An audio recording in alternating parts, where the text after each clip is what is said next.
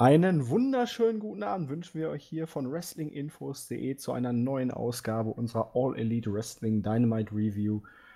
Wir haben es auch in dieser Woche relativ zeitnah geschafft, das Ganze aufzunehmen und ja, die Show war auch kurzweilig und viel Vorgeplänkel ersparen wir uns. Erstmal begrüßen wir natürlich unseren Jens. Hallo Jens. Schönen guten Tag. Ich müsste mich jetzt zusammenreißen, dass ich nicht in deine Begrüßung reinlache.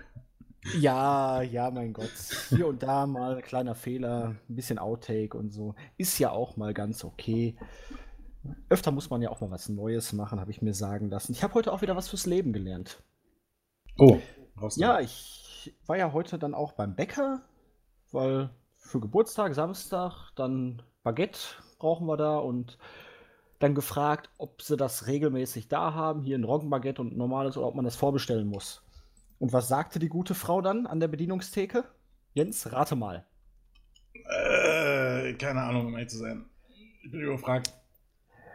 Ja, im Moment muss man es vorbestellen. Sie haben es nicht auf Lager, weil es ist keine Baguette-Saison mehr. okay. Wann ist die Baguette-Saison? Ba ich weiß es nicht. Ich wollte nicht nachfragen. Aber es gibt eine Baguette-Saison. Es gibt das ist gut zu wissen. das ist gut zu wissen. Ja, okay.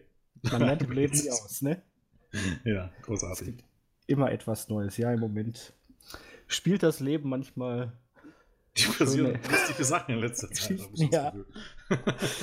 ja, gestern, ich bin gestern Bus gefahren und dann stiegen in Dortmund zwei Mormonen in den Bus ein. Ja, Mormonen, wie man sie aus South Park kennt. Dumm, dumm, dumm, dumm, dumm. Genau, wirklich schön so mit Anzug und äh, hier eine schöne Weste hatten sie, Namensschild mit Kirche Jesu Christi irgendwas. Der eine Dude hielt auch ein Buch Mormon in der Hand. Daran habe ich sie dann auf jeden Fall erkannt. Und ich saß dann da so, wollte natürlich meine Ruhe haben, weil, wie es immer so ist. Und der eine Dude fragte mich dann, ob er sich neben mich setzen dürfte. Ich sagte, ja klar. Und dann kam man ins Gespräch, beziehungsweise er ging mir auf den Sack. Und dann erzählte er, ja, er kommt ja aus Utah und hier ist ja jetzt zum Studieren hier und auch zum Verbreiten des Glaubens und so, ob ich denn auch gläubig wäre und was ich denn sonst, was ich so machen würde und hier und da. Und er erzählte dann, wie schön seine Kirche und hier und da ist. Und ich als nicht mehr ganz so strenggläubiger Katholik brachte dann das fliegende Spaghetti-Monster ins Gespräch meine, die Tatsache, dass ich nicht so ganz gläubig bin. Und als er dann ein bisschen intensiver und penetranter wurde, sagte ich so, ja, ich kenne ja schon eure Religion, so ich bin ja nicht so ganz unwissend. Ich habe ja auch die South Park Folge geguckt. ich weiß ja, dass ihr daran glaubt, dass irgendein Dude auf einmal irgendwelche Steintafeln von Jesus im heiligen Nordamerika gefunden hat. Fand er dann nicht mehr ganz so lustig. Nein.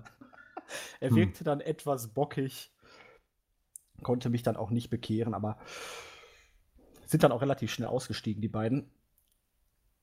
Aber Spaß. für sieben Monate Deutschland muss ich sagen, die haben verdammt gut Deutsch gesprochen. Das wäre meine nächste Frage. Integration. Okay.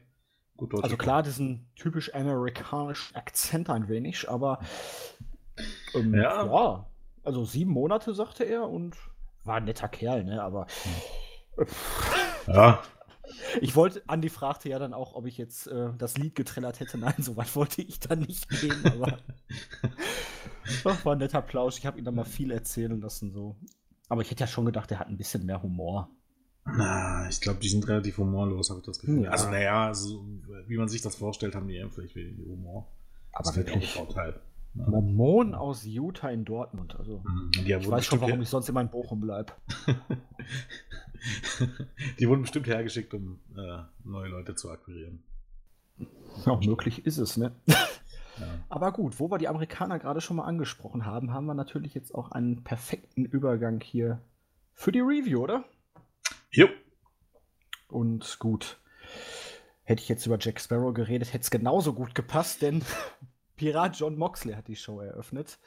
Er kam wie gewohnt durchs Publikum rein, diese Woche dann ohne Turban, nur noch mit Augenklappe. Und er richtete dann natürlich eine Ansprache an Chris Jericho, den Inner Circle und das Publikum. Sprach den Pay-Per-View Revolution an. Nur noch das wird im Weg sein. Das ist das letzte Hindernis auf dem Weg zur Spitze von All Elite Wrestling. Da wird er sich den Titel dann krallen und sprach dann ein bisschen über Jericho. Er ist ja ein ehrlicher Mann. Er sagt, was er denkt, er macht, was er tut, sozusagen. Und Jericho, ja, er ist ja schon ein kleiner Tyrann, ein verlogener Mistkerl und natürlich auch ein Mobber. Und wird irgendwann mal Zeit, das zu beenden. Deswegen sollte Jericho dann auch mal alleine rauskommen und ihn eins zu eins stellen. Le Champignon kam dann natürlich auch und erwartungsgemäß machte er ein paar Witze über die Augenklappe, an Eye for an Eye. Sprach dann noch, dass er Moxleys Mutter backstage getroffen hat. Es wurden in diesem Moment schockierende Bilder aus dem Publikum eingespielt. Meinte aber nur, dass er sich dann auch bei ihr dafür entschuldigt hat und er das einfach tun musste. Der Rest vom Inner Circle kam dann natürlich auch raus und während Moxley dann meinte, ja, ihr seid vielleicht zu fünft, aber ich habe ja auch Unterstützung hier. Ich bin ja hier bei meinen Leuten in Ohio und mit so viel Rückenwind habe ich natürlich überhaupt keine Probleme, mich euch entgegenzustellen. Ja. War schon ein bisschen billig, aber es hat funktioniert. Und Jericho hatte natürlich dann auch wieder Verstärkung mitgebracht. Seine beiden Buddies aus New York, Ortiz und Santana, haben sich so ein paar Gangmitglieder aus der Hood beschafft und zu zehnt wollten sie dann auf Moxley los. Der hat sich dann, ich glaube, es war Ortiz, vorgeknüpft mit einem Kopfstoß hm. Und einem DDT und dann ging es ein bisschen rasant her, Referees. Es kam dann auch noch die Security, die konnten das Ganze dann relativ schnell unterbinden. Moxley machte sich dann irgendwann durchs Publikum auf und davon. Ja. Spannungsbogen ein wenig erhöht. Match für den Pay-Per-View offiziell gemacht. Ein paar Cheap Pops, ein paar äh, Cheap Heel Heat von Jericho mit ein paar schönen Spitzen drin. Relativ kurzweilig, oder? Ja, ähm, vielleicht noch zu erwähnen, es gab zwei mehr oder weniger subtile Andeutungen von Moxley. Einmal sprach er davon, äh, dass man, äh, dass es viel um Ehre ging, um Honor und dass man einen Code of Honor benötige. Hat einen Pop gegeben. Und dann, als er Ohio ansprach, hatte er gesagt, ähm, dass er eben ja in seiner Heimat und äh, quasi da auch Freunde hat, die ihn unterstützen. Und das war ziemlich klar eine Anspielung auf äh, OVE. Ohio vs. Everything, Impact Wrestling, Zabby Callahan, die Christ und Co. Stimmt. Zwei Gut. Anspielungen, weil es ja, auch äh, immer wieder heißt, dass es möglicherweise Kooperationen geben könnte, gerade mit Ring of Honor, dadurch, dass Marty Skull äh, jetzt ähm, dort ziemlich viel zu sagen hat hinter den Kulissen und sich wohl darum bemühen soll, äh, für eine, oder um eine Zusammenarbeit zwischen Ivy und äh, ROH. Ja, und ein kleiner Seitenhieb natürlich auch noch Richtung Vince McMahon, ne? Den ja. hat er sich dann auch nicht nehmen lassen. Muss sein. Ähm, ja, erstaunlich, äh, wie gut äh, sowas funktioniert, wenn äh, die Babyfaces ist eigentlich für mich irgendwie so das, äh, die Überschrift über diese Show, wenn Babyfaces funktionieren, oder? Oder also Over Ja, schon. Einfach so. Definitiv. Die Frage ist natürlich jetzt wieder, wie bezeichnet man den oder definiert man den Begriff Babyface, aber ja, sie funktionieren. Die Leute, die beim Publikum als Gute ankommen sollen, kommen auch als Richtig. Gute an, auch wenn sie keine Guten sind. Ja, das ist ja, ja, gut. Ja. ja, also gut im relativen Sinne. Ja, im relativen Sinne, ja. Es soll jemand sein, der, wo absichtlich ist, dass er bejubelt wird. Und diese Leute werden eben halt nicht ausgebucht. Das ist ja schon heutzutage mal eine Seltenheit. Ja, aber Jericho muss sich auch dafür anstrengen, aber das macht er gut. Ja, der muss halt ein bisschen in die Trickkiste greifen, aber äh, die ist ja bei ihm tief. Scheint mittlerweile dann jetzt auch so ein Ding zu werden, dass äh, sein End-in-Stream mitgesungen wird. Ähm, Gibt es auf jeden Fall, vielleicht nochmal einen Bogen zu spannen, zu letzte Woche sehr, sehr coole Videos auf YouTube. Zum einen eben halt auch, ich glaube, von Jericho selbst gepostet auf seinem Kanal. Ähm, den Endurance ähm, auf dem ähm, Kreuzfahrtschiff ohne Kommentatoren, also hast du quasi nur die Fans mitsingen. Und auch sehr, sehr schöne Videos von den Konzerten dort. Könnt ihr mal gucken. Ähm, Google, äh, oder sucht mal auf YouTube nach Marco Stunt Singing. Der hat nämlich mit äh, Fossi die Bühne gerockt, sozusagen. Jericho und seine Mann alle in 80er Jahre Outfits. Und dann haben Der hat also 18... wirklich eine Stimme? Naja, es, es reicht so für 80 Klein Jahre. Glamrock, sage ich mal. er soll nächstes Jahr dann seine eigene Show bekommen, so gut war er. Oha. Also, ähm, sehr, also vor allem äh, Fossi eben halt wirklich so in 80er-Jahre-Klamotten. Jericho mit blonder Perücke und quietschbunten Anzug. Ja, gut, aber Äh. der Kerl kann auch einfach alles tragen. Das Ja, muss man ja auch ja. einfach mal so sagen. Ja, ihm, also. ihm ist dann auch nichts peinlich und dann wirkt es auch gut. Irgendwie. Das ist halt. Ähm, hat, haben sie dann gesungen zusammen mit Markus Stunt. Ähm, äh, Sunglasses at Night. Auf jeden Fall äh, gibt es sehr schöne Videos. Also äh, die Kreuzfahrt, die sah schon alles im Allen nach sehr, sehr, sehr viel Spaß aus, muss man mal so sagen. Okay. Sollte man sich dann vielleicht wirklich mal das ein oder andere in der Freizeit anschauen. Klingt auf jeden Fall spaßig. Ja, wir hatten ein Video von MJF, wie er in eine Metzgerei ging und ja, The Butcher und The Blade waren gerade dabei, ein bisschen Fleisch zu zerteilen. Giovanni stand dann auch noch dabei rum und MJF hat einen Umschlag mit dem Namen der Young Bucks obendrauf den Schlachtern überreicht und das diente natürlich nur als Vorbereitung für das nächste Match, wo sich MJF und Wardlow dann zu den Kommentatoren gesellt haben, denn die Young Bucks hatten ein Match gegen die käuflichen ja, Enhancement, würde ich mal sagen, jetzt hier von MJF und Wardlow, Butcher und The Blade. Tag Team Match ordentlich geführt, nichts zu spektakuläres, am Ende ein klarer Sieg der Bucks. Gute Kommentatorenarbeit von MJF und Wardlow, wie ich fand. Also von MJF. Wardlow stand halt gut dabei. Yep. Und nach dem Match gab es dann noch die typische Heal-Attacke gegen die Young Bucks, aber Omega kam als erster raus, um den Save zu machen. Adam Page kam mit einem Bier dann auch noch hinzu, übergab, ich glaube, es war Matt, das Bier. Er sollte es mal festhalten, weil er hat noch was vor. Gab dann eine Buckshot Lariat gegen The Blade und ja, Bier zurück, weggeext und Arbeit getan. Page verdrückte sich, während die anderen drei halt noch ein bisschen zusammen gefeiert haben und ein wenig verdutzt über die Aktion erschienen. Ja. Ähm, möchte ich noch zwei Dinge herausstreichen. Das Segment ähm, vorher in, wo auch immer das war, im Keller in der Fleischerstube, ähm, das ist meiner Meinung nach das, was ich nennen würde im Wrestling guter Trash. Es war herrlich. Also, wie die da MGF wirklich dann wieder vor dabei der Tür waren, da, stand. die, ich weiß jetzt gar nicht mehr, ob es eine Schweine- oder eine Rinderhälfte war. Also M MGF war wieder Gold. Erstens, wo sie vor der Tür standen, ne? wo er nicht als erstes gehen wollte und Wardlow gesagt hat, hier, geh du mal vor. Und der ist dann genervt vorgegangen und wo sie dann unten im Keller waren, wo dann letztlich nicht irgendwie, ähm, keine Ahnung, was runtergefallen ist oder so und MGF zusammengezuckt ist, weil er Schiss hatte. Ähm, ja, wie gesagt, Bacho und The Blade, die irgendwo zusammen mit Bunny, die in ihrem Latex-Outfit auch äh, offensichtlich immer rumläuft, ähm, irgendwo sind und Schweinehälften zerteilen. Kann man Das fand machen, ich- oder nicht? Ja, na, es passt zum Gimmick. Es ist eigentlich schon irgendwie ein bisschen blöd, aber es ist nicht peinlich blöd. Es, ist, es, hat, es hat irgendwie Charme. Ja, es ist halt schon so ein bisschen Charakterentwicklung, aber es ist halt nicht. Die sind jetzt irgendwo gerade mal Backstage und ähm, machen irgendwie da ein bisschen Fleisch, ne? sondern Ja, es ist halt schon irgendwo ihr halt. privates Hobby wahrscheinlich in, ihrer, Genau. in ihrem stillen Kämmerlein. genau. Also, das hatte schon, das hatte schon was. Und ähm, dann vielleicht noch, weil ich gelesen habe, ich glaube, bei uns im Board wird darüber diskutiert, Adam Page ist ja Babyface und sollte man den äh, Babyface als Alkoholiker darstellen. Ähm, sehe ich ein bisschen differenzierter. Können wir mal kurz drüber reden. Ähm, ist Adam Page nicht eigentlich derjenige, der offensichtlich Proble als der Typ dargestellt wird, der Probleme hat und deutliche Heel-Züge zeigt und auch zum Heel turnen soll? Also es wird doch gar nicht dargestellt, dass äh, Trinken was Cooles ist. Also, Habe ich was er, verpasst?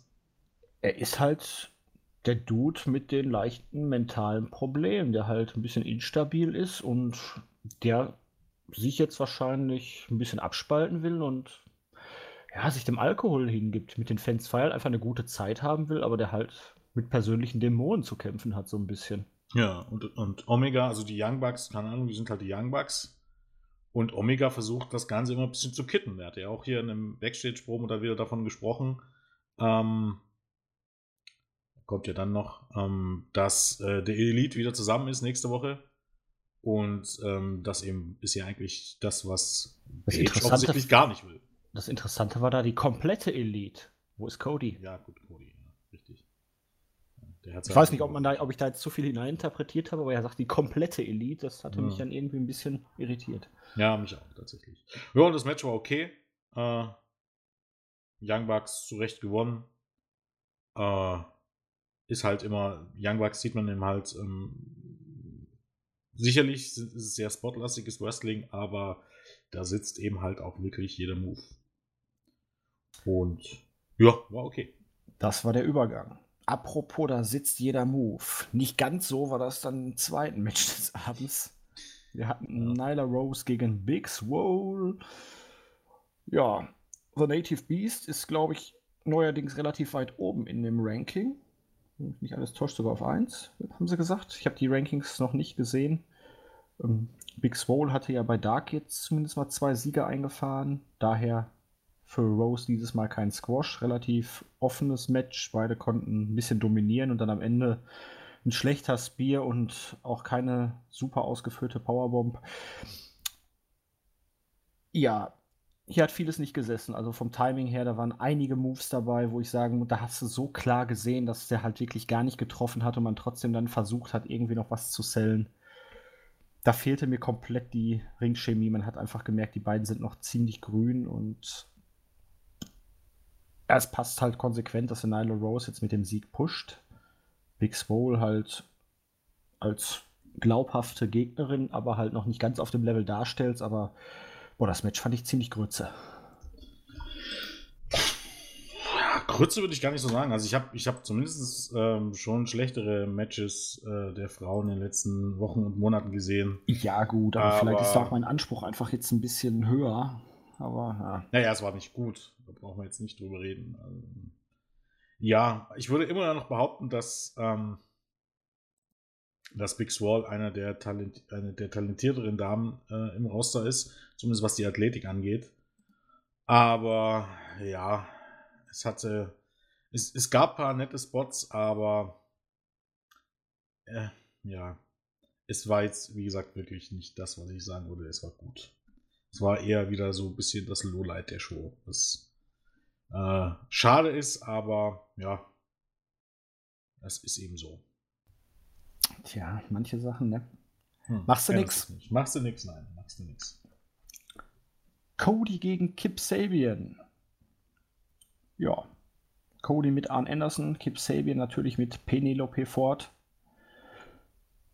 Relativ gutes Match. Match-Story war halt, Penelope Ford mischte sich regelmäßig in das Match ein, warf dann irgendwann einen Schuh in den Ring und der Referee musste den Schuh erstmal natürlich in gewohnt dummer Art und Weise, wie es halt ein Wrestling-Referee so machen muss, aus dem Ring befördern.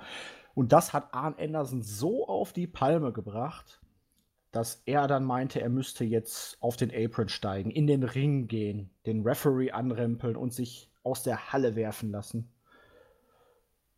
Ja, dann kam noch irgendwann, als Sabian dann wieder im Match war und dominierte, Joey Janella raus, mischte sich in einen Kuss zwischen Sabian und Penelope Ford, baute die Fehde weiter auf. Am Ende gewann Cody nach, ich glaube, drei Crossroads, weil er dann halt so viel Aggression hatte, so viel Intensität reinbringen wollte. Match war insgesamt gut, beides halt klasse Leute auch, hatten eine gute Chemie. Aber Jens, diese Sache mit Arn Anderson, was war denn das für ein Bockmist?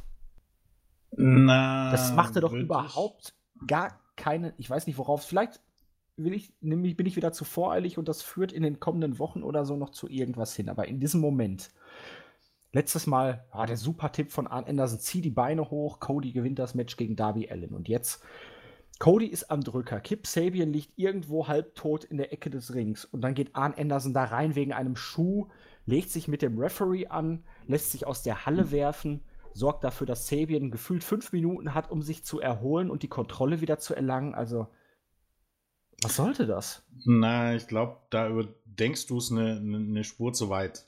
Es ging, glaube ich, hier vor allen Dingen um die Matchstory. Und zwar dort, ähm, vor allen Dingen darum, dass äh, dieser Schuh, diese kurze Ablenkung Cody theoretisch den Sieg gekostet hat. Vielleicht könnte man jetzt einen Bogen dazu spannen, wenn man selbst was hinzudichtet, dass das Match deutlich ausgeglichener war, als Cody und äh, Arn sich das vielleicht vorgestellt haben. Und irgendwie, keine Ahnung, vielleicht gibt es da nochmal eine Promo in Zukunft oder so, aber der gute Arn hatte offensichtlich von diesen Fehlentscheidungen, die es immer wieder mal gibt, die Nase voll und ließ sich dann nicht mehr beruhigen. Ich glaube, das war einfach nur so, so da, um in, dem Moment eine Match-Story zu erzählen. Und da kannst du mir erzählen, was du willst. Das hat gefruchtet. Aber so ein erfahrener Hase, der alte Trainer, den Cody sich geholt hat, damit er ihm hilft in solchen Matches, der sorgt praktisch durch so eine Aktion dafür, dass Sabian überhaupt wieder ins Match zurückkommt. Also, nee. Ja, wie gesagt, ich glaube, das, das ist, ja, ja. Cody hatte alles im Griff und dann kam Arn Anderson und hat ihm fast das Match gekostet. Oh, naja, das Match war fast vorbei. Das ist halt immer ein bisschen relativ, ob man sagen könnte. Äh, ja, und Sabian kam danach wieder rein, hat dann eine kurze Dominierungsphase gehabt, bis dann Joey Janella dann. Ja, kann man so sehen, aber du weißt ja nicht, ob nicht Sabian so genauso nochmal reingekommen wäre. Also es wäre jetzt nicht ja, gut, das aber zu dem Zeitpunkt, als Arn Anderson seine Aktion da gebracht hat, hatte Sabian gerade einen harten Move kassiert, war fast gepinnt worden und lag scheintot in der Ecke. An sich richtig, aber das wäre, glaube ich, nicht das erste Mal, dass jemand gerade so ausgekickt ist und dann plötzlich ein Compact startet und äh, Natürlich, aber jetzt so von der Match-Story her war es halt eher so, dass Arn Anderson Sabian mehr geholfen hat, als dass er Cody geholfen hat. Am Cody Ende, hat halt so ja, ja, ja, ja, ist am Ende so. Aber es ja. wurde jetzt auch nicht so dargestellt, als wenn das jetzt ein furchtbar schlauer Move von Arn Anderson war. Nein, aber es passt halt überhaupt nicht dazu.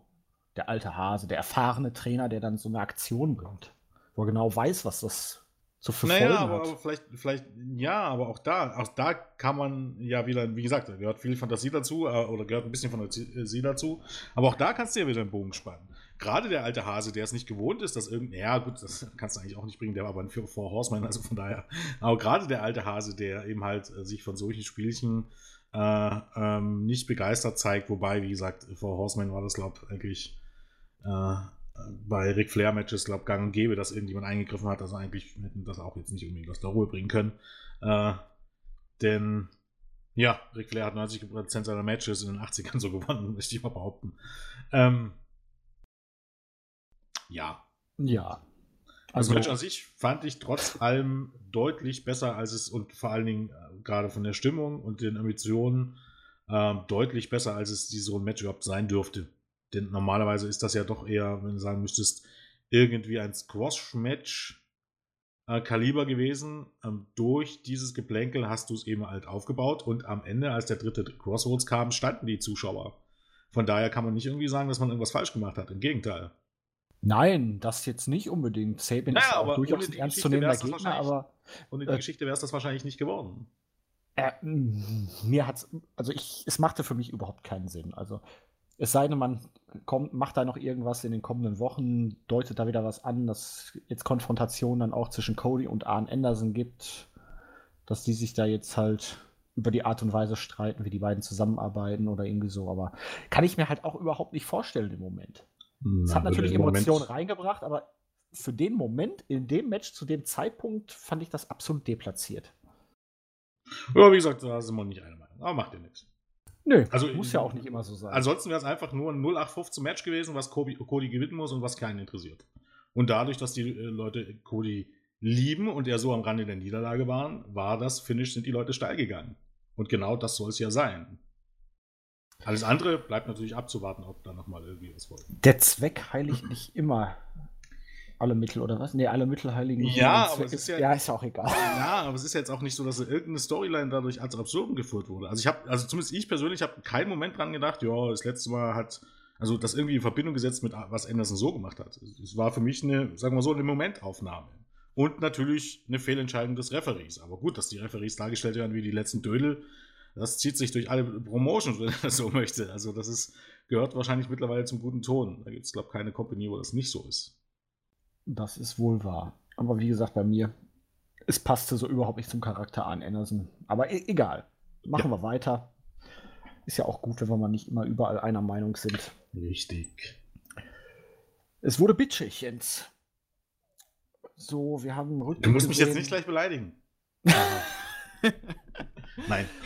Ja, wir hatten einen Rückblick auf Britt Baker gegen Priscilla Kelly bei Dark und die Promo von Baker, wo sie Tony Schiavone als beschissenen Barista beleidigt hat. Und ja, was macht man besser, um das Ganze aufzugreifen? Genau, man führt nochmal ein Interview mit Britt Baker und Tony Schiavone. Sie kam natürlich raus, hat sich auf jeden Fall auch entschuldigt, war dann allerdings not so amused, dass sie äh, nicht Doktor genannt wurde, sondern nur Brit. Mhm. Das hat sie dem Barista dann auch mehr als deutlich zu verstehen gegeben. Und relativ schnell wurde dann klar, die Entschuldigung war nicht ganz ernst gemeint. Aber hey, sie hat Tony letzte Woche zum Star gemacht. Mr. Starbucks, über den jetzt alle Welt redet. Und ja, warum auch nur über Mr. Starbucks reden, wenn man sich auch noch gleich Jim Ross vorknüpfen kann und halt dann auch noch so ein bisschen über die ganze Division herziehen kann. Sie als die schönste, die heißeste, die Doktorin, ja, die jetzt auch jede Woche da ist, anders als beispielsweise Champion Riho.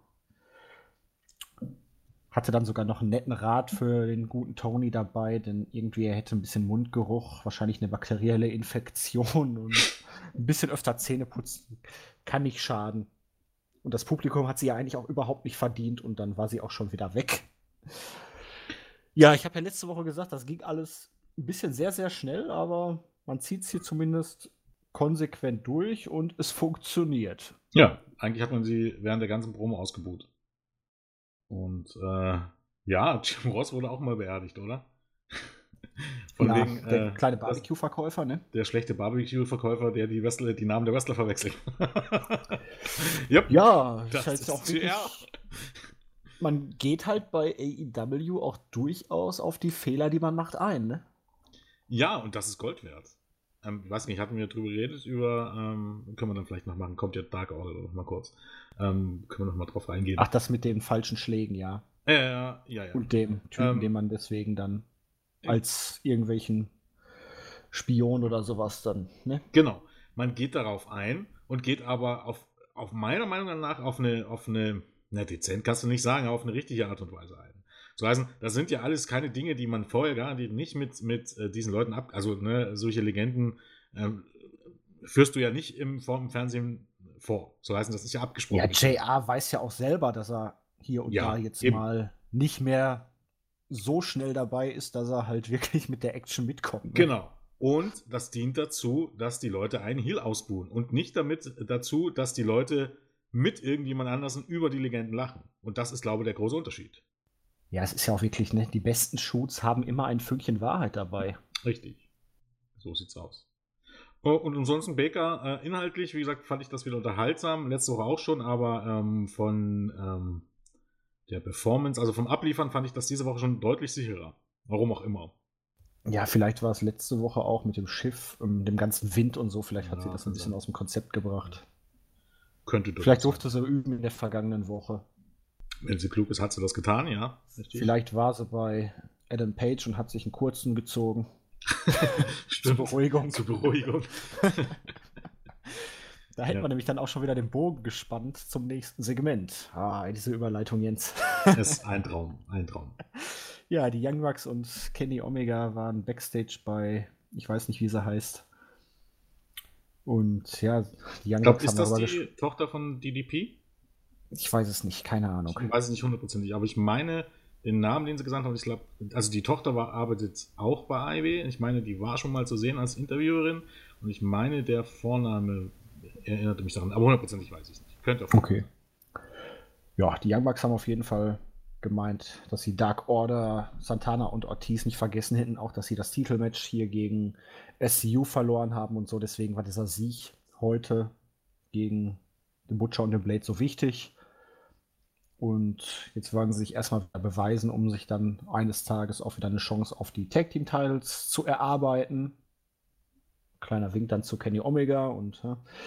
Adam Page kam dann auch dazu mit dem Titel. Omega hatte seinen erstaunlicherweise nicht dabei und meinte dann, ja, hier, meine Plates. Übrigens, gibt ja auch hier Namensplates, ne, für jeden und so. Ich habe für euch gleich schon mal welche mitmachen lassen, damit ihr eines Tages dann auch vielleicht mal die Dinge auf den Titel schrauben dürften. Natürlich jetzt nicht, aber eines Tages. Ist ja noch ein bisschen Zeit, war natürlich wieder gut angeheitert. Omega hat das Ganze dann so ein bisschen versucht, wieder mhm. zu beruhigen, zu vermitteln. Page zog dann auch wieder von dann, weil er bestimmt noch weiter feiern und trinken wollte. Und ja, nächste Woche hat er Omega halt ein Match klar gemacht mit ihm und Page und den Bucks gegen Butcher und The Blade und einem weiteren Team. Das werden die Lucha Brothers sein, haben wir mittlerweile äh, gesagt bekommen. Ja, wird alles konsequent fortgeführt. Die kleinen Spannungen, der Alkoholismus, dass die Bugs halt in den letzten Monaten auch ein paar Nackenschläge verkraften mussten. Ja, aber vieles in einem Segment. Richtig, die aber eigentlich. Nein, man will nicht sagen, also sie spielen eine wichtige Rolle in dieser Storyline, aber eigentlich ohne eine Rolle zu spielen oder ohne sich der Rolle bewusst zu sein. Die Young Bucks sind halt die Young Bucks. Ne? Die, die Young Bucks sind halt irgendwie so ein bisschen das Problem, was genau. Page hat. Aber eigentlich sind sie nicht das Problem, sondern sie sind einfach sie selbst. Ne? Sie machen ja. nichts Böses, sondern sie sind halt, ja, naja, kannst du jetzt auch nicht mehr sagen, die Jungen, aber die meistens gut gelaunten, äh, das meistens gut gelaunte Take-Team und Adam Page, der sich abgrenzen will, was ihm einfach nicht gelingt, auch weil Ke ausgerechnet Kenny Omega ihn irgendwie daran hindert, weil der wiederum die Gruppierung zusammenhalten will. Ähm, ja, äh, spannende Storyline. Ein Teufelskreis vor allen Dingen für Page. Auf jeden Fall, ja. Mikrofon umgefallen. Ach, ups. So, Schockschwere Not. Äh, ich habe einen Glock gehört, aber. Ja, das war ein Mikrofon. Mein Gott. Passiert. Passiert, ja. Nächste Match war dann ein Tag Team Match von SCU gegen The Hybrid 2. Flott geführt. Man wollte SCU nach der Titelniederlage in der vergangenen Woche jetzt mit einem Sieg wieder aufbauen. Ja, wirklich, also absolut nicht viel zu meckern. War halt schnell geführt. Angelica und Evans durften sich auch mal bei Dynamite präsentieren. Gute Chemie von allen Beteiligten. Am Ende klarer Sieg für SCU. Und dann kam noch die Dark Order auf den Bildschirm. Wir hatten äh, Silver und Reynolds. Wir hatten Evil Uno und wir hatten Stu. Und Evil meinte dann in Richtung Daniels vor allen Dingen, der Anführer wäre äußerst unzufrieden kann sich damit nicht anfreunden, was da in den vergangenen Wochen zwischen denen vorgefallen ist, dass Daniels das schöne Angebot ausgeschlagen hat. Und ja, sie werden dafür büßen müssen. Daniels wird jetzt zusehen müssen, wie seine Freunde nach und nach auseinandergepflückt werden. Hm. Dürfte das in den kommenden Wochen doch bestimmt interessant werden, ne Jens? Ich denke auch. Ich, ich finde, man tut auch gut daran, dass nachdem eher so ein bisschen ähm, verpatzten großen Segment äh, im alten Jahr, das jetzt langsam aufzubauen mit so kleinen Skits. Sicherlich Dark Order könnten auch mal ein Match bestreiten. Aber ähm, finde ich auch gut, dass man das jetzt langsam aufbaut und dass man den Ganzen jetzt ein Ziel gibt. Ähm, und so eine Fehde für SEU, die können ja auch erstmal eine Fehde gebrauchen. Denke ich, die wären jetzt auch erstmal die richtigen Gegner und die Storyline scheint man da ja auch schon mitten am Laufen zu haben. Gute Sache. Und ähm, ja, an der Stelle mal nochmal den Bogen. Wie gesagt, ich habe es gerade angesprochen, dieses Segment, dieser Beatdown der Top Babyfaces. Ich glaube, das war die letzte Ausgabe. Nee, war es die letzte oder die vorletzte im alten Jahr? Oh, das war die letzte im alten Jahr. Die letzte, Jahr, ja. ja. Ich glaube, 18. Dezember. Ähm, wurde ja viel kritisiert, auch eben halt, weil einer der Creepers ähm, am unteren Bildrand dort gegen Dustin Rhodes statt ihn mit Faustschlägen zu treffen, auf die Matte schlug und man, wenn man es rangezoomt hat, konnte man es halt sehen und großer Aufschrei und Randy Orton hat sich eingemischt und was ich was nicht.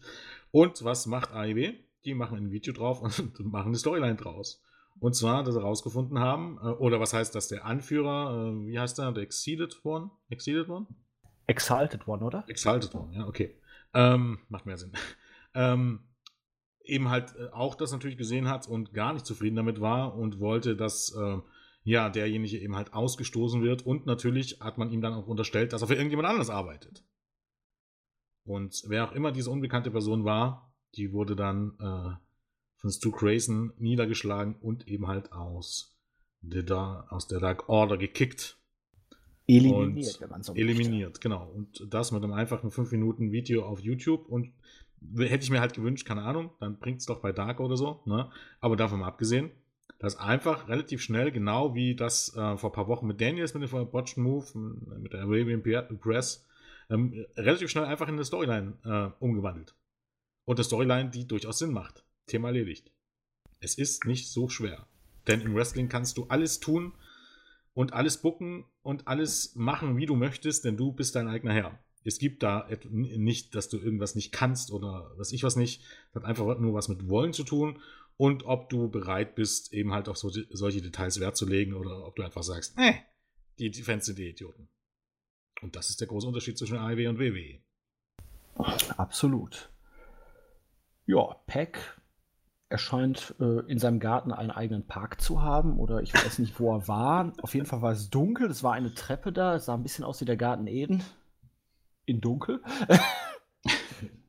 Auf jeden Fall lief er die Treppen rauf und runter und ja, er war nicht nur der Bastard, er war auch ein bisschen so der Psycho-Bastard. Sprach eine Warnung an Moxley aus. Also falls Jericho irgendwas übrig lässt, werde er sich auch um das zweite Auge noch kümmern und eigentlich geht es ihm aber eher um Kenny Omega. Er hat das Warten satt, diese ganzen Ausreden. Immer drückt er sich davor, jetzt angeblich, ja, die Tag Team Titel haben Priorität und so. Er hat keine Lust mehr zu warten, denn er ist blutdurstig. Und jetzt wird er sich das irgendwie zunutze machen und Omega wahrscheinlich jetzt in den nächsten Wochen dann so attackieren, dass wir beim Pay-Per-View entweder einen Rematch sehen werden oder Sucht er sich vielleicht noch einen Tag-Team-Partner, aber das wird ja nicht passen, oder Jens? Hm, würde mir jetzt auch niemand so richtig direkt einfallen. Na, wohl, das heißt ja, Luke Harper soll im März debütieren. Naja, das wäre aber nach dem Pay-Per-View. Naja, Pay-Per-View wäre zu kurz, ich glaube.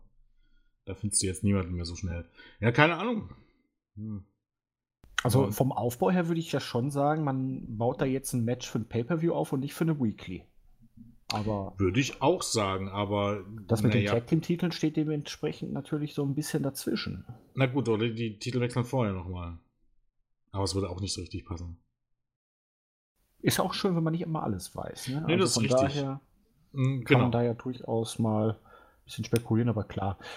Das Promo war jetzt ganz gut. Wirkte so ein bisschen, als würde er jetzt zu den Vampiren übergehen. Ne? Ah, Blut. Ja, also das war das das war das zweite Segment, wo ich sagen muss, muss äh, oder würde, das war ähm, positiver Trash. Denn ich dachte mir als allererstes, what the fuck? Um mal in, seiner, in seinem Akzent zu bleiben. Äh, warum läuft der Typ mitten in der Nacht irgendwo draußen im Regen in seinen Ringklamotten rum? Erinnerte mich so ein bisschen auch an Gollum. So frisurentechnisch. ja, es hat stimmt, ja. ähm, und äh, es hatte aber was. Also äh, äh, es ist halt ein bisschen so ein anderer Charakter, ähm, den er da darstellt. Eben halt auch, halt auch, es ist gut produziert, ne? Ja, mit seinem breiten Akzent. Es hat, wie gesagt, irgendwie ein bisschen Trash-Faktor und man dachte sich, warum? Weshalb? Warum? Hast du keine Klamotten? Also, hast du schon irgendwie mal bei AEW generell mal in den letzten Jahren irgendwo mal gesehen mit an, anderen Klamotten? Außer seinen Ringklamotten. Scheint er nicht zu besitzen. Wen meinst du jetzt Pack oder alle? Ja, nee. Na, alle anderen sind ja meistens irgendwann mal mit richtigen Klamotten zu sehen. Ja, bei Peck musste das halt noch auf seine WWE-Zeit zurückführen. Da läufst ja. du immer in Ringklamotten. Ja. Das erinnert sich an unseren. Ja, ab und zu draußen nicht, okay. Naja, aber jedes Mal im Backstage-Bereich, ob du jetzt ein Match hast oder nicht. Ähm, aber das erinnert uns doch an unseren Podcast-Klassiker, oder? Die Werbung mit Chemis in der Spielzeugabteilung. Ja, natürlich. Also, ähm, der blasse Mann, der halb nackt durch die Spielzeugabteilung rennt. Ein Schelm, wer Böses denkt, oder? ja, aber ja, genau. Ähm, nee, äh, ich fand's, ich fand's ein nettes Video, ja. Gut, in der nächsten Woche dürfen wir uns dann auf die Peitschenhiebe freuen, weil das macht man jetzt anscheinend schon vor dem Steel Cage Match. Das mhm. kommt ein bisschen überraschend, oder? Das weil Steel Cage Match ist. Kann man sich ja eigentlich nicht mehr vor den Peitschenhieben drücken, weil warum sollte MJF sich da jetzt dann ne, trotzdem gut, darauf einlassen, wenn es nicht dazu kommt? Ja, an sich schon, aber man hat zwischen den Peitschenhieben noch eine Ausgabe. Also die Peitschenhiebe ja, nächste Woche am 5. Ja, klar, man kann sich natürlich, man kann natürlich sagen, hier, wenn man da jetzt falls es wirklich nicht zu den Peitschenhieben kommt, und ich kann es mhm. mir immer noch nicht vorstellen, dass MJF dann so angepisst ist, wegen dieses Vorfalls, was auch immer da passieren wird, dass er unbedingt möchte, dass Cody im Steel Genau. Cage gepunished wird und Cody dann aber sagt nur, Wenn ich das mitbekomme. ganz genau, wenn das Match weiter steht. Das kann Genau. man natürlich irgendwie so einen Bogen Und durchaus das noch könnte spannen. man am 12. Februar dann bringen, denn am 19. ist das Steel Cage Match, ähm, am 26. die Go Home Show und wie gesagt, nächste Woche am 5. sind die Peitschenhiebe dran. Genau. Schauen wir auf jeden Fall mal, wo es hinführt. Moxley nächste Woche gegen Ortiz, Britt Baker gegen Yuka Sakazaki Mhm. Und die Elite halt gegen Butcher Blade und die Lucha Brothers. Da Genau. ist nächste Woche auf jeden Fall einiges dabei und Baker gegen Sakazaki dürfte auf jeden Fall auch ein besseres Frauenmatch werden, denke ich mal. Sakazaki gefällt mir eigentlich ganz gut. Genau, es ist auf jeden Fall eine Verstärkung. Ähm, nur dieses Promo-Video, was sie, also es war, glaube ich, eine Werbepause. Hast du das gesehen?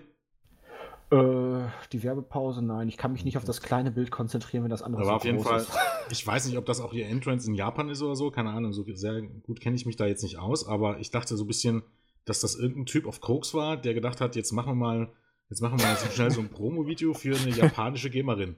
Okay. Mit, mit sehr schlechten 80er Jahre Grafiken. Oh mein Das, oder, Hat oder was. Grafik kannst du nicht sagen, aber ja, also und, und unglaublich lauter Techno-Musik. Hm. Ich dachte schon, ich bin auf LSD oder so, aber war dann doch. Genieß nur, den Trip. ja, genau, Hype für Britt Baker gegen Yuka Sakazaki. Ähm, ja, gut. Ähm, klingt schon, also ist jetzt nicht das ganz große Line-Up, aber der Aufhänger wird sicherlich das MJF Cody-Segment und Moxley gegen Ortiz dürfte gut werden. Ortiz ähm, ist ein guter Wrestler und Baker gegen Sakazaki und das Eight-Man klingt jetzt auch nicht so schlecht. Jo, dann war es auch schon Zeit für den Main Event. Der Inner Circle in Form von Jericho, Ortiz und Santana gegen Darby Allen und Private Party. Ich weiß jetzt nicht genau, wie die zusammengefunden haben. Das ist mir irgendwie entgangen. Ist jetzt nicht so die Die typische haben auch gar nichts gemeinsam, oder? Nee, also Eigentlich nichts. das Einzige ist halt, Jericho hatte mit Allen zu tun und Ortiz und Santana zwischendurch mal mit Private Party. Das ist dann der Aufhänger. Ja, es war ganz okay, das Match. Nichts Überragendes. Du unterhältst heute auch wieder. Also, es, Was? Äh, Private Party, ich fand es fast ihr bestes Match bisher. es war okay. Naja, es war zumindest nicht so, dass, er, dass es so offensichtlich war, dass sie irgendwelche Moves verkackt haben, sondern das sah, Ja, es war auch eine langsamere Pace gefühlt, fand ich. Also Naja, die ist ja auch- Verhältnisse. naja, das ist ja aber auch gut. Weil äh, dann sieht es nämlich nicht ganz so fake aus. Also ich fand beide hier wirklich sehr, sehr erstaunlich gut. Die hatten mittendrin mal, äh, Darby Allen hat ein großartiges Comeback. Die Leute feiern Darby Allen äh, sehr, sehr ab. Das Comeback von ihm war super. Der Nearfall, der mittendrin kam, der hat gesessen. Ähm, also wo, wo ich glaube, oh Gott, ich kann, wer war das? Mark Crane? Ähm, Wel- Welcher ist der mit den, mit den Löckchen? boah. Also der andere ohne die Löckchen. Das ist Ca- Cassidy, glaube ich. Also Cassidy ist der ohne das Goldding. Dann war es Cassidy, genau. Ähm, mit, der, mit der Swanton Bomb und dem fast Nearfall äh, hat man gut gekauft. Und am Ende hat dem Jericho dann doch durch seinen äh, noch unbezwungenen äh, Simple Move, den äh, Judas Effect, den Sieg eingefahren. Es war sicherlich jetzt nicht kein Match of the Month-Kandidat oder selbst wahrscheinlich kein Match of the Week-Kandidat. Aber ich fand das sehr, sehr anständiges Match und dadurch, dass die Vorzeichen so umgekehrt war, die Fans waren drin, Darby Allen ist ober wie Sau, hat man im Grunde nichts falsch gemacht. Nee, falsch gemacht nicht. Also, ich fand's auch okay. Es war jetzt nicht der beste Main Event, den man bei Nein. Dynamite hatte bisher, aber war okay. Danach gab es dann halt noch so die klassischen Heal-Move. Eigentlich dachte man sich, ja, Inner Circle lassen es gut sein, feiern noch ein bisschen, aber dann wollten sie doch noch ein bisschen Party machen. Haben sich dann Darby Allen auserkoren und es gab erst den Low Blow von Hager, dann gab es ein paar Skateboard-Schläge und sollte dann, weil Sammy Guevara meinte hier so, hey Boss, lass den Titelgürtel mal sein. Nicht, dass er noch eine Kratzer kriegt oder so. Ich habe ja alles mit dem Skateboard im Griff. Wollte dann noch einen Move vom Top Rope damit zeigen. Dann kam Moxley aber raus. Hat mit dem Baseballschläger hier und da mal so ein bisschen zugeschlagen. Das Ganze äh, aufgelöst. Die Heels vertrieben. Ja. Hat man auch sowohl Allen, der jetzt hier wieder als Underdog praktisch von der Übermacht der Heels attackiert wird und dann gleichzeitig Moxley mit dem Save nochmal beide als Faces noch mal ein bisschen overgebracht. Die Main-Fehde weitergeführt. Kann man machen. Und, ja, Moxley, wie gesagt, kommt ja heutzutage auch noch relativ selten vor, dass die Fans schon bevor irgendjemand kommt, den Namen von einem Top-Babyface rufen. Bist ich, kannst du, glaube ich, auch pro Jahr an einer Hand abzählen. Moxley ist mittlerweile an dem Punkt, wo es so ist. Und äh, ja, mit Moxley macht man alles richtig. Punkt. Ich gibt überhaupt gar nichts zu meckern. Genau so macht man das. Und er ist, egal wo sie sind, ober wie sonst was. Und ähm, daran ähm, rüttelt man auch nicht. Man macht nichts, was irgendwie diese, dieser Reputation im Moment schaden könnte. Nicht, nicht im Ansatz. Sondern ja, John Moxley ist am Ende, sollte am Ende der sein, der mit einer Waffe die ganzen Heels in Schach hält und vertreibt und am Ende geht die Show damit auf R. Genau so sollte das sein. Und nicht, dass er dann im Grunde verprügelt ja. wird und die Heels ja, triumphieren am Ende. Ja, aber auch nicht so, dass die Heels jetzt halt zu schwach dastehen. Naja, er macht es ja nicht mit bloßen Händen. Er ja, macht es ja im Grunde mit einem Baseballschläger. Ne? Also, ähm, und eben halt auch furchtlos. Ne? Also nicht wie äh, unser ehemaliges Top-Babyface Seth Rollins, der sich vor The Fiend fast in die Höschen, ins Höschen macht und weint in der Ecke sitzt. Es gibt da schon in Sachen. Vielleicht hatte man zu dem Zeitpunkt ja noch irgendwie einen Werbedeal mit, weiß ich nicht, einer Damenbinde oder mit äh, hier Altherrenwindeln oder irgendwie so und dachte sich, boah, da können wir einen Bogen spannen. Genau. Vielleicht lief der Spot dann gleich direkt danach. Vermutlich. Ja, es ist keine Raketenwissenschaft, kann man da nur immer wieder sagen. Nö, insgesamt war jetzt nicht die beste Ausgabe. Also letzte Woche fand ich auch deutlich stärker, aber es war grundsolide. Es hatte seine starken Momente, es hatte Hand und Fuß. Ein paar Sachen, die mir halt nicht so gefallen haben. Das Damenmatch fand ich wirklich nicht gut. Ähm, die Aktion von Ann Anderson, die machte für mich halt wirklich überhaupt keinen Sinn. Aber insgesamt halt eine runde Sache. Die Main Storylines werden konsequent und sauber fortgeführt. Es wird ja, zumindest kein totaler Bockmist gebuckt. Also das macht hat Sinn, alles sich, Hand und Fuß. Ja, und es macht Sinn, sich jede Woche die Show anzugucken. Ja. Weil es eben fortgesetzt wird. Man kann nicht sagen, die Show, na gut, man kann schon sagen, es gibt die eine Show, weil am Ende bei Pepe wird alles nochmal zusammengefasst. Aber grundsätzlich macht es Sinn, sich die Shows zu gucken, um das alles. Äh, ähm, es passieren eben halt immer kleine Dinge, die irgendwann mal wichtig werden und ähm, die zur Storyline gehören und es erst äh, ermöglichen, die, die, Storylines in ihrem ganzen Glanz oder im ganzen Umfang äh, genießen zu können oder verstehen zu können. Und dementsprechend, ähm, klar, es ist nicht immer jede Show besser als die davor. Wenn das so wäre, keine Ahnung, äh, habe ich noch nie gesehen, dass es sowas gibt. Aber es, dadurch, dass keine Show, Show schlecht ist, sicher hat man immer manchmal so äh, kleine Sachen, die, die ähm, nicht so prall sind. Also was heißt kleine Sachen, aber mal so ein, zwei Segmente. Hier für mich eben halt auch wirklich die Frauen, wo es ein bisschen abfiel. Aber auch da würde ich jetzt nicht sagen, dass das grottig schlecht war. Es war einfach nur nicht gut. Und ansonsten ähm, ist das alles in allem, würde ich schon wieder sagen, es war ja eine, eine gute Show, eine überdurchschnittliche Show. Und ähm, wie die letzten Wochen sage ich schon, im Moment macht man sehr, sehr vieles richtig und man versucht, die schlechten Dinge zu eliminieren. Das Problem ist, dass das bei den Frauen offensichtlich nicht ganz so einfach ist. Gut, jetzt kommen wir noch zu einem anderen Thema. Der Royal Rumble fand in der vergangenen Woche statt und wir haben es zumindest mal geschafft, die Royal Rumble Matches anzugucken. Ja. Ja. Fangen wir bei den Frauen an. Ich weiß nicht, warum du dein Mikro heute den ganzen ich Tag umwirfst. Äh, hat dich der Royal Rumble im Moment jetzt so geschockt? Ja, Entschuldigung. Ich wollte, ich bin hier hängen geblieben. Scheiße. äh, läuft. Läuft bei mir. Ja, nee. Fangen wir mit dem Damen Rumble an. Charlotte Flair am Ende über Shayna Baszler. Ich hätte es ja andersrum gemacht. Aber die Gerüchteküche besagt, dass Charlotte jetzt gegen Rhea Ripley antreten soll. Jens, ähm, wäre zumindest ein interessanter Schachzug, oder? Es wäre ein interessanter Schachzug, um NXT einzubeziehen, um wieder mal, wo man jetzt wieder gerade dabei ist, eigentlich Woche für Woche ordentlich zu verlieren, ein ähm, paar große Stars zu NXT zu schicken, auf der Weg zu Road to WrestleMania, weil das wird am Ende eine Rolle spielen bei dieser Entscheidung. Weil rein Storyline-mäßig macht es natürlich null Sinn, wenn man jetzt mal ganz ehrlich ist. Ja, sie kann NXT natürlich sagen, sie hat jetzt bei SmackDown, bei Raw alles gewonnen und jetzt back to the roots. Jetzt will sie zeigen, dass sie auch durchaus bei NXT noch äh, die Nummer 1 ist, weil NXT ja bei der Survivor Series über Raw und SmackDown triumphiert hat. Oh, gut, über die Survivor Series kannst du gehen. Aber wenn du es ganz, ganz genau nimmst, Becky Lynch mit der hat sie schon seit jeher eine Fehde. Das ist theoretisch der größere Titel. Das ist An bei ihrer Show. Äh, wäre die logische Gegnerin. Wobei eigentlich wäre ja noch logischer schon fast wieder Bailey, weil Bailey die letzte war, die Charlotte den Titel abgenommen hat. Auch das, ja. Richtig. Während NXT gibt es halt gar keine. Also, gibt. Gut, wenn du jetzt sagst, alle drei Brands sind irgendwie äh, ja, gleichwertig, sie kann, ja. Sie kann halt sagen, ne, Rhea Ripley ist die einzige, die sie noch nicht besiegt hat. Okay, das ist ein Punkt, ja. Wenn, wenn das die Erklärung wird, okay, dann drückt man mal beide Augen zu und dann macht das schon irgendwie Sinn. Ja, das Match fand ich erstaunlich kurzweilig. Also es war jetzt natürlich nicht überragend. Ich bin ja eh kein großer Freund von Battle Royals, weil dieses krampfhafte sich dann irgendwo festkrallen und dieses, boah, wir ziehen das Seil jetzt runter und der andere springt freiwillig raus. Ähm, es wirkt halt immer alles ziemlich gekünstelt, ziemlich gestellt, aber man hat hier einen guten Flow eigentlich drin, einen guten Mix.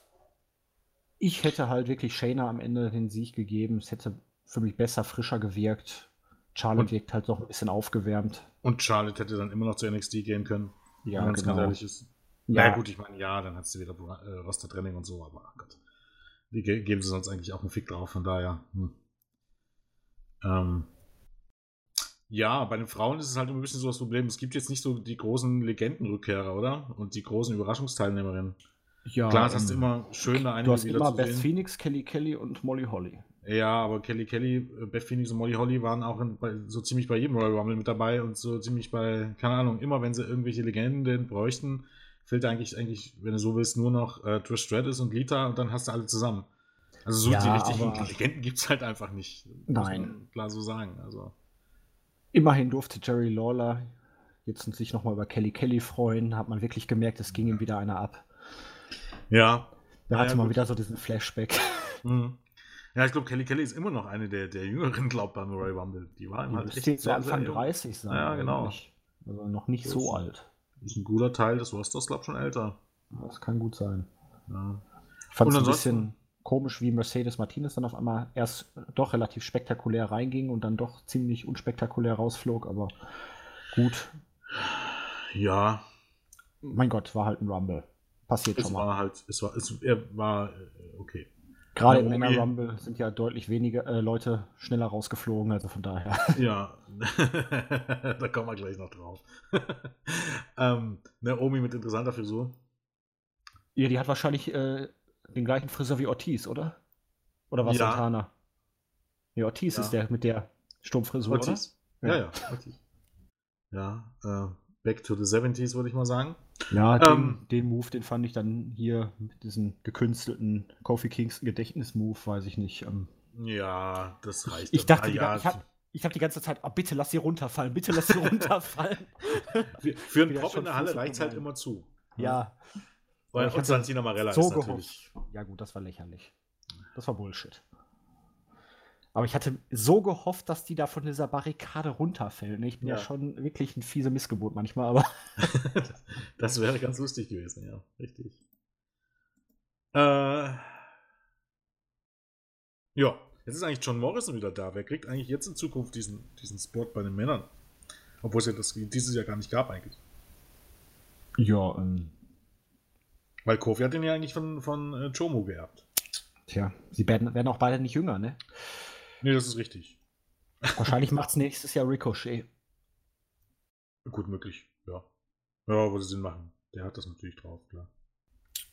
Aber du hast ja den Bogen dann auch schon gespannt, ne? Ja. Wir sind bei den Männern. Drew McIntyre. Es wurde im Vorfeld gemunkelt. Ich wollte es ja genauso wie die anderen Leute bei unserer Preview hier, der Andi und der Christian, nicht so wirklich wahrhaben, weil wirklich hot war er nicht man hatte jetzt seit einem Jahr gehört, er soll gepusht werden, er soll gepusht werden, er soll gepusht werden. Und dann hat er halt auch mal wieder irgendwo in der Midcard festgesteckt, hat erstaunlich viele Niederlagen dann für den Push dann doch wieder angesammelt. Dann war er auch verletzt und ja, er ist groß, er bringt Intensität mit. Kann Promos halten. Ja, ganz gut. Jetzt, ich weiß nicht, es mag eine persönliche, subjektive Sache sein, aber mich catcht er einfach nicht. Das hat, ich fand ihn immer solid als, solider als Mitkader und so, aber auch außerhalb von WWE damals im Ring, er hat mich nie wirklich überzeugt, nie so richtig gecatcht, aber ja, ist dann halt so. Man hat so naja, das, das, das Ganze aufgebaut, ne? Genau. Er ist ja. ein guter Big Man. Er hat halt auch Lesnar aus dem Rumble gekickt, nachdem Lesnar halt wirklich ordentlich aufgeräumt hatte zu Beginn. 13 Eliminierungen waren es, glaube ich, insgesamt, ne? Ja, das wollen wir jetzt mal nicht untersellen. Also, das ist ja, weil das ja wirklich ein Gesprächsthema ist. Was? Ich, naja, die das erste also das Rumble. Im Grunde kannst du sagen, der hat das gesamte, fast das gesamte Roster beerdigt. Und ja, John Morrison kann eigentlich seine Sachen backen und direkt wieder gehen. Macht er doch immer.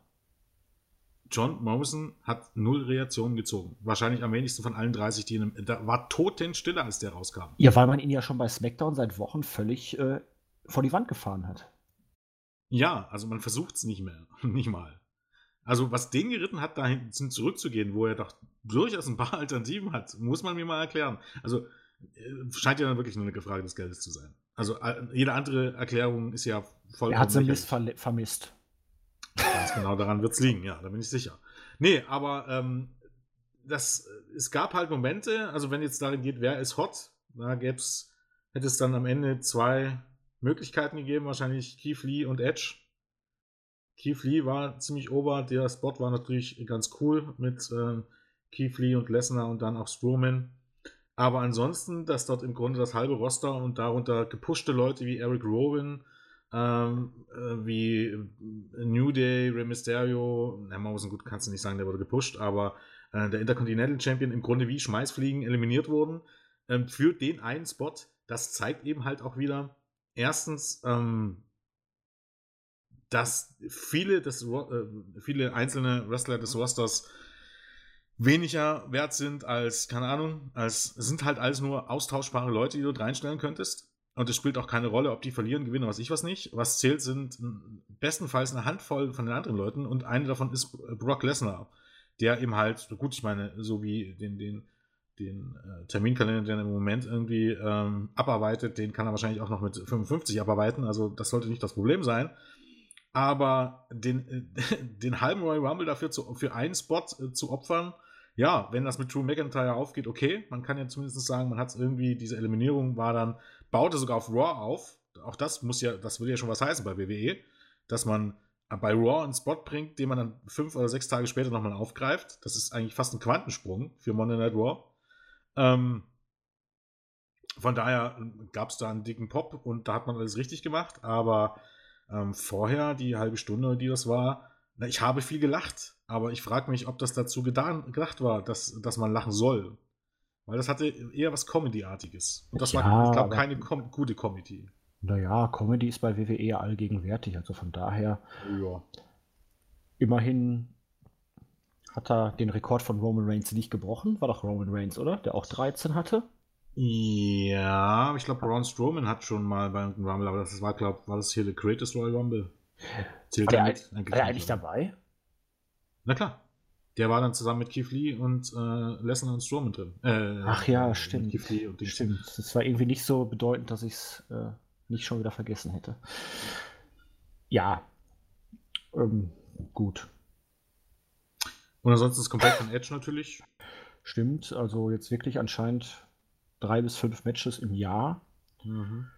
Scheint ja dann doch die Geldnot da zu sein oder ja, keine Ahnung. Oder vielleicht ja, seine Karriere ordentlich zu beenden. Ja, aber dafür brauchst du dann nicht so viele Matches pro Jahr und so lang und ein Dreijahresvertrag oder was das war, ne? Ja, gut, ein Dreijahresvertrag, doch vielleicht 10 Millionen mitzunehmen mit, mit allen Boni und zu sagen, ja, sag ich ja, ist dann das Geld dann wohl doch wieder der entscheidende Faktor gewesen, weil. Naja, gut, ich meine, wenn du sagst, du willst jetzt nochmal ein letztes Run haben. haben. Hm. Ja, aber muss er das wirklich in dem Alter jetzt nochmal haben? Hm. Na, wenn du der Meinung bist, dass deine Karriere unvollendet ist, ich glaube, ist das schon ein ganz guter Ziel an sich. Ja, sofern das ja anscheinend ja wirklich dann so weit geheilt ist, okay. Ich meine, wenn er jetzt wirklich in Saudi-Arabien auftritt, das hätte natürlich ein ziemliches Geschmäckle, muss man schon mal sagen. Ja, mein Gott, da macht er auch keinen Unterschied. Sagen wir doch mal ehrlich. Naja, wie man es nimmt. Es macht ja. schon einen Unterschied. Ich, ich, Für mich macht es einen Unterschied. Ja, käuflich sind sie alle. Jeder Mensch ist käuflich. Es ist immer nur eine Frage des Preises. Ah, würde ich nicht unterschreiben. Ich schon. Nee. Definitiv. Für, du musst mal das hochrechnen, was diese Leute im Jahr verdienen. Und das rechnest du jetzt mal hoch von dem, was du in der, oder in, in, deinem Leben verdienst und was die in ihrem Leben verdienen, dann rechnest du das mal hoch und dann ist das gar nicht so, so viel. Und dann überlegst du mal, ob du für, für das wirklich auch Prinzipien über den Boden wirfst. Also es ist ja jetzt nicht so, dass du sagen könntest, wenn man dir jetzt, also dir, Julian, jetzt drei Millionen bietet und du gehst nach Saudi-Arabien, die Frage stellt sich ja nicht. Die Frage Nein, stellt sich, dass der Undertaker wahrscheinlich, 100 Millionen im Laufe seiner Karriere äh, verdient hat und sich das trotzdem geben muss. Und das ähm, finde ich erbärmlich. Das muss man ganz ja, einfach so sagen. Ich wäre da eh so gestrickt, wenn ich ein paar Millionchen hätte. Ich äh, würde mir einen 450-Euro-Job suchen, würde zwei, drei Tage die Woche ein paar Stunden arbeiten ja. und ansonsten mir ein laues Leben machen. Natürlich, und aber auch nicht auf die Kacke hauen. Also das Nein, ist ja immer ein bisschen. Äh, Natürlich nicht. Ich zeigt ja eigentlich auch, ja, keine Ahnung, wie man das nennen will, aber auch, auch durchaus männliche Schwäche, wenn man mit dem Geld offensichtlich nicht umgehen kann. Und das trifft ja auch durchaus auf sehr viele Leute offiziell zu, auch auf den Shawn Michaels. Das ist ja genauso das ist schon ein bisschen traurig eher. Guck, guck, dir die Schauspieler an, wenn, wenn, die da ihre Hunderte von Millionen teilweise jetzt mittlerweile für einzelne Filme kriegen, wo ich mir hm. dann denke, ich, dann mache ich einen Film und danach mache ich mir ein laues Leben. dann mache ich nur noch, dann muss ich nichts mehr für Bezahlung machen. Ja, genau. Ja, und Nein, es muss immer mehr und mehr. Ach, naja, egal. Genau. Jeder muss das machen, was einen persönlich glücklich macht, antreibt oder was auch immer. Und ich denke, das ist auch ein gutes Schlusswort für heute, oder? Ja, das kann man so stehen lassen. Also ansonsten ist ja nicht wirklich was Relevantes passiert, auch beim Rumble nicht. Andi wird da bestimmt mit einem Wochenrückblick, sofern ah, es die Zeit zulässt, auch noch ein bisschen. Ach ja, stimmt, Matt Riddle. Matt Riddle, 1, 41, nee, 41 Sekunden, 58 Sekunden, ich weiß es gar nicht mehr. Es war hm. auf jeden Fall kurz. War auf jeden Fall einer, mit der am meisten over ist und der muss dann natürlich von Baron Corbin innerhalb von ein paar Sekunden ja. äh, eliminiert werden. Ganz das war einfach, keine Bromance. Ja, und wahrscheinlich einfach nur, weil es wahrscheinlich einer ist, nicht der Ja und Arm sagt, sondern der seine eigene Meinung hat. Da bist du eben halt da dann dort falsch. Das ist halt auch immer das Problem im Wrestling. Auch mit dem Backstage-Heat. Ja, dann setzt die Leute nicht ein, verpasst ihnen irgendwie einen Denkzettel, aber wenn du die Leute dann begräbst durch Squash, durch solche Ausscheidungen und so, du schwächst doch nur dein eigenes Produkt. Dann schreib sie raus für einen Monat oder irgendwie so, sag hier, du bist hot gewesen, aber Pech gehabt, jetzt kriegst du einen Denkzettel und hier und da, aber wenn du sie vor den Kameras beerdigst, du schadest doch nur deinem eigenen Produkt und deiner Glaubwürdigkeit. Ja, aber ich glaube, über den Punkt ist man bei WWE schon lange hinaus. Dafür hat man das so viele Leute. Fall. Die meisten Leute hat man ja nur noch unter Vertrag, um, damit sie nicht irgendwo anders sind. Ja. Also das ist Siehst du doch auch bei The Revival. Entweder ihr verlängert ja. oder ihr werdet bloßgestellt. Also, äh. ja, das ist halt. Ja. Und ähm, eine Sache muss ich noch sagen: Es war jetzt mein erstes Main-Roster-Match seit wirklich langer Zeit, das ich äh, vom Fernseher gesehen habe. Also, WrestleMania war ich ja nur live vor Ort, das kann man nicht mitzählen. Aber Gott geht mir diese Kameraführung auf den Sack. Wieso jetzt? Ähm Dieses Geruckel und Geschneide. Ach so, ja, boah, dieses äh, Gift ist es eine, ne? Ich weiß nicht mehr, wo es war, bei irgendwelchen Stuhlschlägen, glaube ich, ne? wo richtig den Kameramann gesehen ja. hast, der dann so hoch und runter ging. Wenn du bei einer Aktion im Grunde, keine Ahnung, in, in Bruchteil, also zwei Sekunden oder so, sechs oder sieben Kamerawechsel hast, das ist ja nichts mehr für Leute, die Epilepsie haben. Also, ja. Hm, naja, gut. Egal. Belassen wir es dabei. Ja. Gut, dann machen wir Schluss für heute. Wir hoffen, ihr hattet Spaß wie immer über Anregungen, Kritik, Begeisterung, wie auch immer, würden wir uns freuen. Ansonsten, wir haben auch ein Board.